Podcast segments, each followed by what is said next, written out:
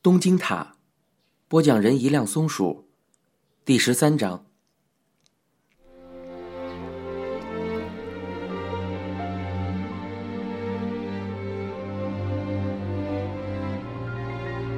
世上所有的思念都是围绕着孩子，没有再比这种思念更深沉、热烈的了。孩子之所以要离开父母，是为了寻找父母与子女这种关系以外的东西。为了寻找绚丽的其他关系，朋友、恋人、夫妻，我们为了寻找这些美好而又真实的关系而走出家门。可是，我们越是想追求这些东西，就越容易陷入失望。失望，然后心死。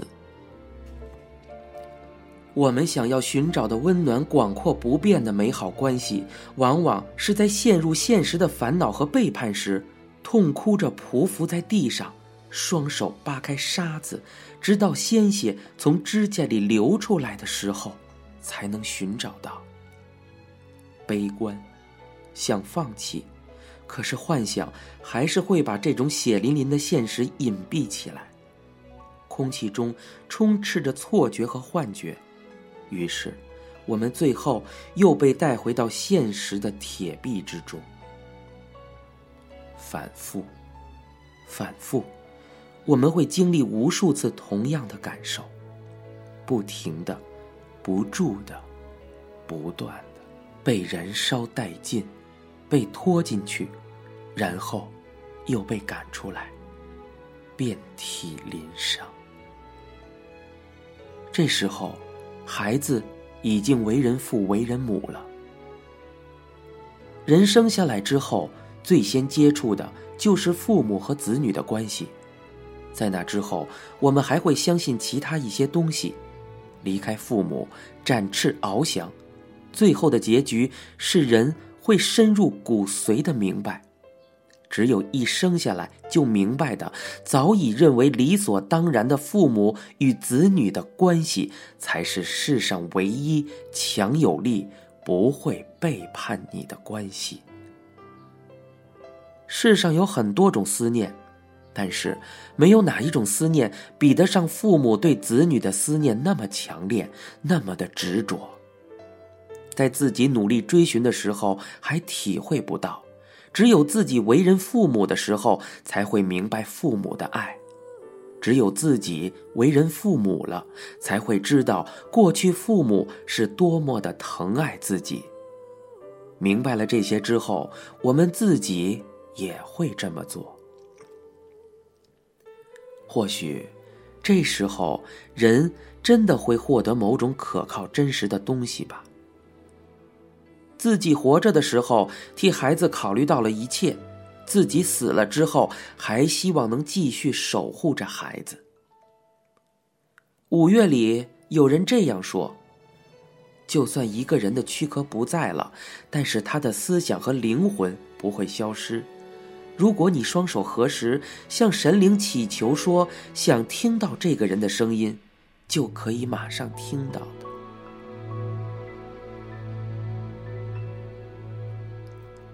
江川还是来福冈了吧？皇冠队已经不行了吧？差不多吧。生产一百日元一支的打火机的公司本来就很难有自己的球队嘛。江川也喜欢巨人队是吧？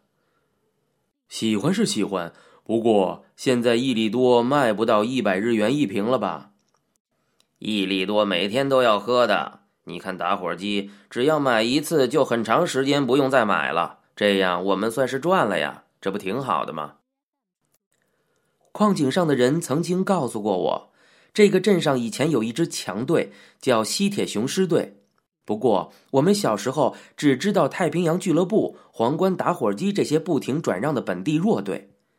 虽然球队在招募过程中指明要政法界的怪才江川卓，不过江川卓不想加入。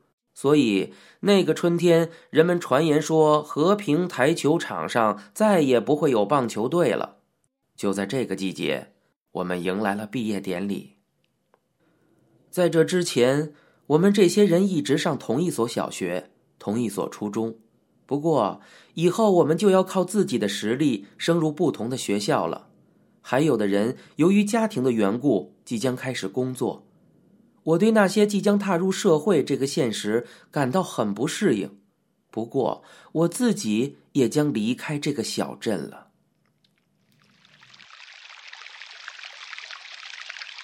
从别府湾延伸出去的缓坡，一直绵延到了山里。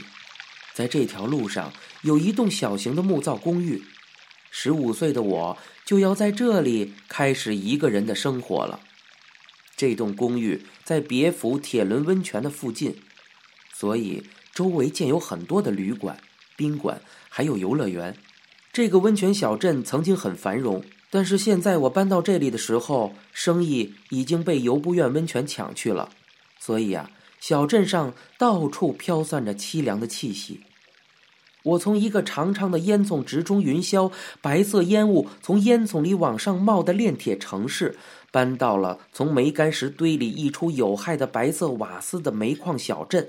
现在又搬到了一个路旁的小溪里，散发出硫磺的味道、冒出腾腾热气的温泉小镇。我好像总在这种地方辗转，从薄薄暮霭下荒凉的城市，到失去往日生机、已经废弃了的白色小镇。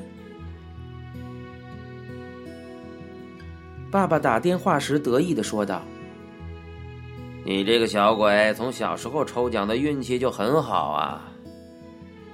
从成绩登出来到入学的短暂时间里，我天天忙于搬家和入住的准备。我租的房间在木质公寓的二层，洗澡间和厕所共用，房租是一个月两万日元。我吃饭是在附近的一个旧套餐店，一个月付给他们伙食费两万日元，他们供我一天的三餐。这个小镇沉浸在花的香气中，我感觉温泉小镇的春天比煤矿小镇的春天来得柔和温馨。虽说这里是偏远的旅游景区，不过站在斜坡的顶上可以看到大海，附近还有平整过的公园，热气从泉水里不断的往上冒，这一切在我眼中要比筑峰的荒凉街道繁华多了。从今以后，我就要离开妈妈一个人生活了。妈妈用心的帮我打扫我的新房间，给我买来生活用品，还贴上注意火烛的纸条，然后跑到隔壁和附近的人家问候了一遍。这时候我还不知道不安和寂寞是什么东西，只是充满了期待和很多预想。其实我并没有什么目标和理想，不过。我为自己能够独立感到很高兴，而且也不用担心自己会被那个矿山埋没掉了，所以多少放下心来。等我们办完学校的手续和完成生活方面的准备工作，再回到祝峰的家里时，直到上周，我还跟妈妈一起住的房子里已经没有了我的东西，床和桌子都搬到了我的新住处。现在只有榻榻米上还保留着他们曾经存在的痕迹。即将离开父母的孩子，我不知道那个时候被抛在脑后的父母的心情是什么样的。不过，当听着妈妈说道：“得趁现在多吃点好吃的”，看着总是为我做好吃东西的妈妈的表情，还有站在厨房里的妈妈的背影，以及没有床的房间里铺被子时妈妈的面容。虽然妈妈一直在笑，可是我能感觉出这笑容里有一种无法言明的寂寞。我和妈妈在这之前一直生活在一起，无论是在狭小的房间，还是在奇怪的房子里，或是寄居在亲戚家，我们一直生活在一起。难堪、害羞，我和妈妈曾一起经历过，现在我们却要分开了。除了房租和付给套餐店的伙食费，妈妈还会再给我两万日元。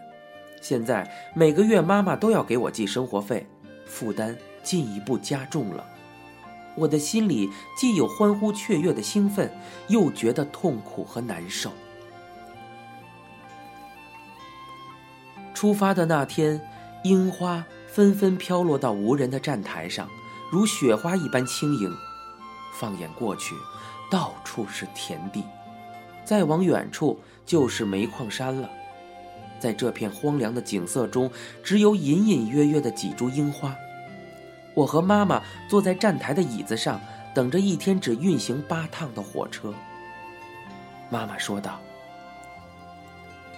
好好注意身体，还要认真学习啊。”我回应道：“嗯。”妈妈说：“我在你包里放了饭团，你在车上别忘了吃啊。”嗯，我知道了。我必须说点让妈妈放心的话，可是我什么也说不出来。春天的气息和和煦的微风从我的裤腿吹了进来，妈妈的脚看起来好小。妈妈的心情是什么样的呢？不会寂寞吗？不用担心钱的问题吗？就在我什么都没能说出口的时候，由两节车厢组成的柴油机车缓缓地驶进了站台。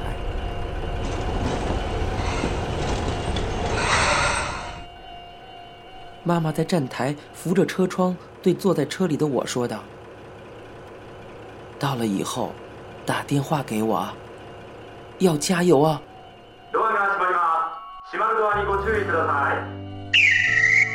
乘务员吹响了哨子，旧柴油机火车的车门缓缓地关上了。妈妈跟着驶动的火车一面走，一面朝我挥手。她一直追到站台的前端。站在那里不停的挥手，我没有挥手，只是默默的看着妈妈的身影变得越来越小。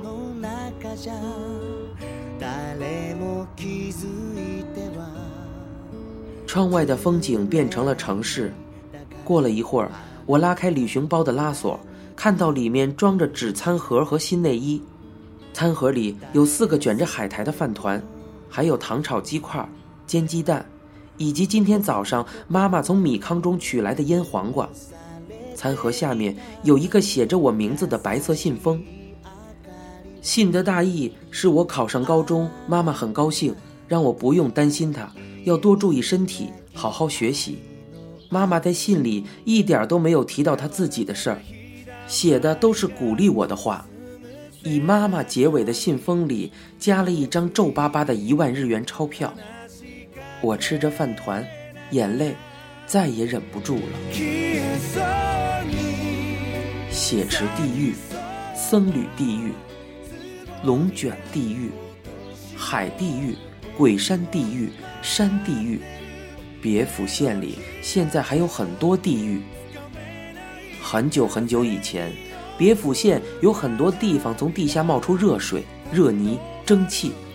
人们很害怕这些地方，也很忌讳、讨厌，所以把这些地方称为地狱。过去，人们根据各个地方喷出来热的特色，取了各式各样的名字。现在，这些地方都成了旅游胜地，有不少游客喜欢地狱游。随着时间的流逝，人们不再知道这些地狱的含义，甚至专门花钱跑去游玩。连地狱都成了旅游的景点。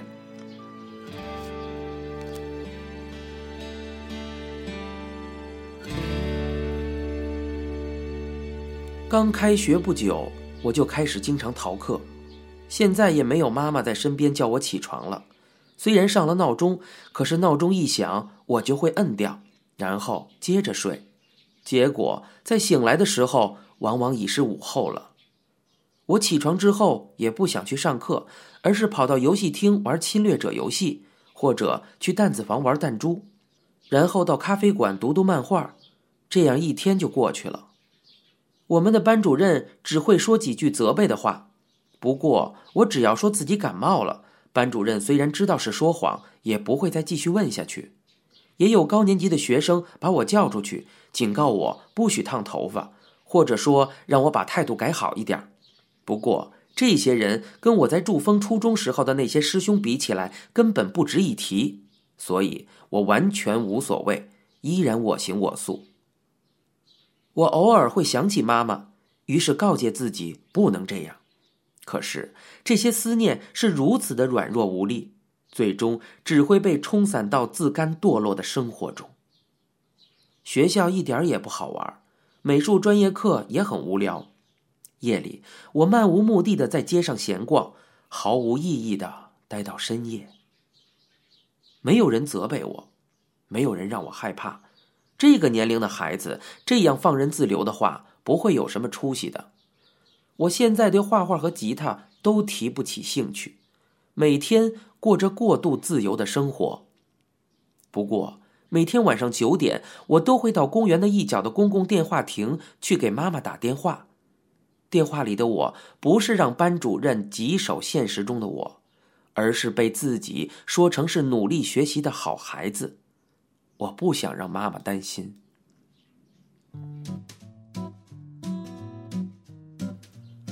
挂掉电话之后，我呼吸着空无一人的公园里的潮湿空气，总是控制不住讨厌自己。那时候，我每年身高要长约十厘米，不管吃多少东西，肚子还是很快会饿。虽然套餐店的阿姨人很好，不过唯一的一道菜总是飘着回锅油的味道。每周会有好几道清汤寡水的奶油菜汤，阿姨也鼓励我多吃几碗。可是，就着奶油菜汤根本吃不下饭，所以我每天出了套餐店都要去超市买点薯片，并且当场一气吃完。由于那段生活造成的后遗症，我现在都不能吃奶油菜汤了。那时候，我终于明白了一个人生活时饮食的重要性。以及原来每天给我做可口饭菜的妈妈的可贵了。我每三天就会有一整天去逃课，所以很担心自己能否升到二年级。不过到最后，我竟然顺利的升学了。紧接着，新一年的春天也来了。虽然我后来跟学校的朋友一起玩的时间增多了，逃课的次数减少了，不过新学期到来的时候，我还是老样子。从我住的公寓走到学校用不了三分钟，可就是这样，我也不想去。结果有一天早上，我像往常一样没有按时起床，第一节课下课的时候还躺在床上。这时，忽然有人重重的敲门，我穿着运动衫就去开门了，结果一看，竟然是我的新班主任。快点换上衣服去上课。这个老师是个中年妇女，姓村上，个子很矮，不过声音却很大。不单是那天，从那以后，只要我迟到一点点村上老师就会趁课间的时候来叫我起床，甚至有时候会在去学校之前直接来我住的地方。我被老师拽着，不情愿的穿过学校的操场，然后被拉去上课。正在上课的同学看到我这个样子，哄堂大笑，简直太丢人了。这种令人害羞的上学方式持续了一段时间之后，我在老师来叫我之前就自己去上学了。妈妈经常这样对我说：“你能高中毕业，多亏了村上老师呀。”我也深有同感。青春简直太简单明了了，我开始每天都去上学，结果不久就有了喜欢的女孩子。虽然从一年级开始我就没换过班，不过一直以来我只是有兴致的时候才去上学，所以一直没有注意到同一个班上的他。您现在收听到的是由一辆松鼠播讲的《东京塔》。